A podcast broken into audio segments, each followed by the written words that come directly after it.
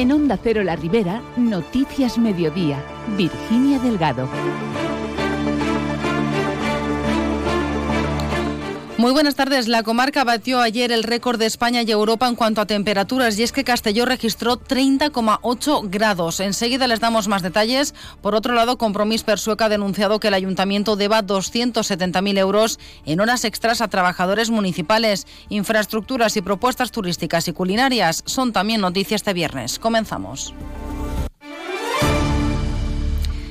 Como les decimos, 30,8 grados registró este jueves la localidad de Castelló en la Ribera Alta. Es el dato ofrecido por una de las estaciones de la empresa Inforache y que posiblemente haya sido la temperatura más alta registrada no solo en España, sino también en Europa desde que se tienen registros para un mes de enero. El meteorólogo de Inforache, Jovi Esteve, ha explicado que se ha superado la temperatura más alta que se tenía hasta ahora en España para el mes de enero registrada en Alicante. Dia històric, de fet, la temperatura més alta que havien registrat fins ara eren els 29,8 graus en la ciutat d'Alacant l'any 2021. Però és que ahir, en la localitat de Castelló, la comarca de la Ribera Alta, 30,8 graus que l'estació d'Inforatge va registrar possible nou rècord d'Espanya i temperatura més alta d'Europa.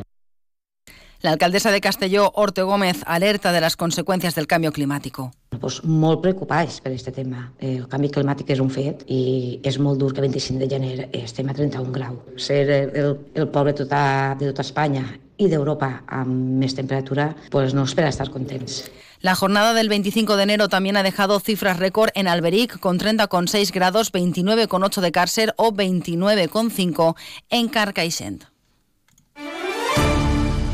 Compromís Persueca ha criticado al gobierno local por adeudar 270.000 euros a agentes de la policía local y a otros empleados del ayuntamiento por trabajos extraordinarios ya realizados. Esta mañana en el Pleno Municipal se ha aprobado una modificación de crédito para poder hacer frente precisamente a esos pagos. La portavoz de los nacionalistas, Pilar Moncho, ha criticado que hay trabajadores a los que se les adeuda hasta 9.000 euros, mientras que el equipo de gobierno dice no ha dudado en, en subirse los sueldos. Prop de 300.000 euros que se deuen als treballadors de l'Ajuntament Ajuntament per faenes que ja han fet, que se'ls ha manat de manera extraordinària i no se'ls pagava des del mes de març. Ells sí que han sabut pujar-se els sous i sí que han sabut reduir-se la jornada, seguir cobrant el mateix sou, però als treballadors de l'Ajuntament això no es tocava. N'hi ha gent que li devien fins i tot 9.000 euros Por otro lado, Moncho también ha denunciado que en el último mes de 2023 el ayuntamiento ha tenido que renunciar a otros 300.000 euros en subvenciones por no haber justificado esas ayudas.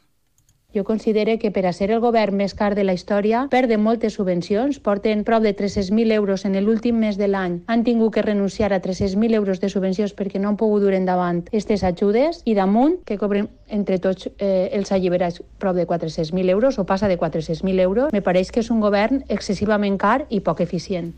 Seguimos en Sueca, donde ya se ha abierto al público el edificio del INS y la Tesorería General de la Seguridad Social. El alcalde Dimas Vázquez ha explicado que con la renovación y mejora de todas las infraestructuras afectadas por un incendio, los ciudadanos pueden hacer uso ya de las mismas sin necesidad de trasladarse a otras oficinas para hacer sus gestiones. L'Ajuntament de Sueca es complau de que l'edifici de la Seguretat Social torne a tindre les seues portes obertes. Vull agrair-li a la Direcció Provincial de la Seguretat Social tota la paciència que han tingut amb mi per fer aquest seguiment dels tempos perquè aquest edifici poguerà obrir-se el més aviat possible. La nostra obligació és que aquests serveis se puguen donar a la ciutadania i si per proximitat ho tenen a la seva ciutat, molt més millor.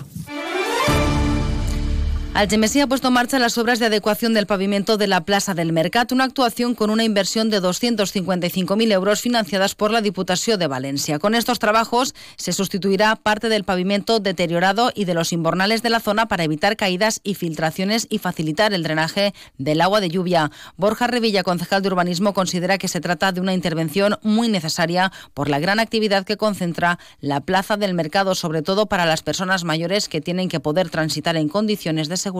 Esperamos con todo ello resolver no solo los problemas de uso, sino incluso intentar mejorar un poco lo que es la, actividad comercial de la zona.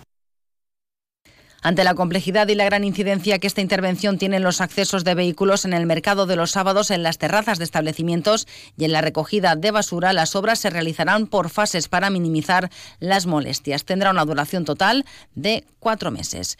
Por otro lado, el Ayuntamiento de Algemesí ha iniciado la campaña de concienciación Tendrás Valor, encaminada también a concienciar a las personas incívicas para que recojan los excrementos de sus mascotas y eviten que hagan pipí en las fachadas inmobiliario urbano. Kini Giner, concejal de Bienestar Animal, ha afirmado que esta campaña se lleva a cabo no solo por una cuestión estética, sino también por la higiene y salud de Algemesí. El Ayuntamiento de Alcira trabaja la eliminación de las bolsas de procesionaria de los pinos cuya presencia ha aumentado ante las condiciones climatológicas de este pasado otoño y principios de invierno con altas temperaturas y escasas precipitaciones. El técnico de Medio Ambiente, Sergio Abril, ha insistido en la importancia del cambio climático en el adelanto de esta situación y ha explicado que los trabajadores municipales están quitando los bolsones que se detectan en los espacios públicos. Pide precaución especialmente en niños y mascotas. Eh, tenemos episodios ya prolongados de sequeres altas temperatures, les plagues com la processionària pues, proliferen molt més que en una situació normal. Ens han passat moltes queixes dels veïns i també hem vist en el paratge pues, major presència de bolsons en la part de la solana. Per tant, demanem precaució a ciutadans per tal d'evitar el contacte Y seguimos hablando de Alcira porque la ciudad potencia estos días en Fitur su oferta natural con el Aney Verde o su mirador del Júcar o la Vía Verde. Hoy el alcalde Alfonso Domínguez junto con el concejal de turismo Xavier Pérez se reúnen con empresas especializadas en la consultoría turística para iniciar el proceso de elaboración de un plan estratégico del que carece la ciudad precisamente para buscar un mayor rendimiento económico del turismo sostenible que ofrece Alcira. Pérez apuesta por poder disponer de este plan director en esta legislatura. Sí, el objetivo de, de estas reuniones es eh, començar a, a dissenyar el pla estratègic de turisme, que no en tenim en Alcira. Un pla director que tots els planes que són potència turística el tenen és per a guiar de lo que volem aportar a l'oferta turística nacional o, o internacional la ciutat d'Alcira. I anem a reunir-nos amb diverses empreses que elaboren aquests plans per a dependre i per a poder gestir aquesta legislatura, este projecte que és bàsic Y seguimos hablando de Fitur porque Cullera contará con la apertura de un nuevo hotel boutique en el Cabo del Faro. La ciudad ha presentado en la feria madrileña el proyecto de un hotel de más de 3.000 metros cuadrados que se integrará con el singular paisaje y aumentará su atractivo turístico. El alcalde de Cullera, Jordi Mayor, considera que se trata de una gran noticia para seguir creciendo como ciudad turística. Un hotel que tindrà 100 places i que estarà construït en l'acantilat del Far. Un lloc idíl·lic, un lloc que és únic i, per tant, pues, a treballar des de ja aquest hotel per a que el més aviat possible sigui una realitat i continue ajudant a Cullera a créixer com a ciutat, a créixer com a referent turístic Ya se ha iniciado la fase administrativa para obtener la licencia de obra y también se ha abierto el proceso de selección del operador hotelero para que se sume al equipo de trabajo. Según estimaciones de los responsables del proyecto, el hotel podría abrir al público en primavera de 2026. Este será el undécimo hotel con el que contará Cullera, ampliando así su oferta de habitaciones que superará las 600. El Ayuntamiento de Alcira, a través de IDEA, ha puesto en marcha una ruta de almuerzos que implica a hornos y bares de la localidad, cuya iniciativa ha partido de la falla San Juan para poner en valor el papel de los hornos y dinamizar la economía local. Bajo el nombre Entre Pa y Borreguet, a lo largo del mes de febrero, se pretende incentivar a ir a esos ocho bares participantes. Cada bar pondrá un nombre a su bocadillo que ha de incluir la palabra Borreguet. A las personas que participen en esta ruta, como ha explicado la concejal de comercio Gemma Alos, se les sellará un pasaporte que deben rellenar para entrar en un sorteo. Además, se premiará al mejor almuerzo y el mejor pan, que será reconocido con el Borreguet d'Or. Els bars, l'única condició que tenen és que l'entrepà s'ha de dir borreguet, la resta és lliure i que estiga disponible de l'1 al 29 de febrer. La gent que completa aquest passaport amb els 8 setxells dels bars sortejarem esmorzars. A banda d'això, també és un concurs i es donaran dos premis. El bar que elabora el millor entrepà i un altre premi que serà el millor pa, que evidentment pues, serà el forn que elabora el pa que estiga més bo De forma más breve, contarles que este viernes cine familiar en Carlet con la película Ocho apellidos marroquíes. Será a las 8 en el Teatro Giner. Y en Alcira este sábado se celebra la primera competición del año para los más pequeños de alterofilia. 50 niños de toda la comunidad valenciana acudirán al gimnasio Julián Perea para realizar esta competición técnica. Y sepan que se desarrolla este sábado en Guadasuar la decimosegunda edición del concurso de pintura rápida Ribes Villalba. Será desde las 8 de la mañana y hasta las 3 de la tarde.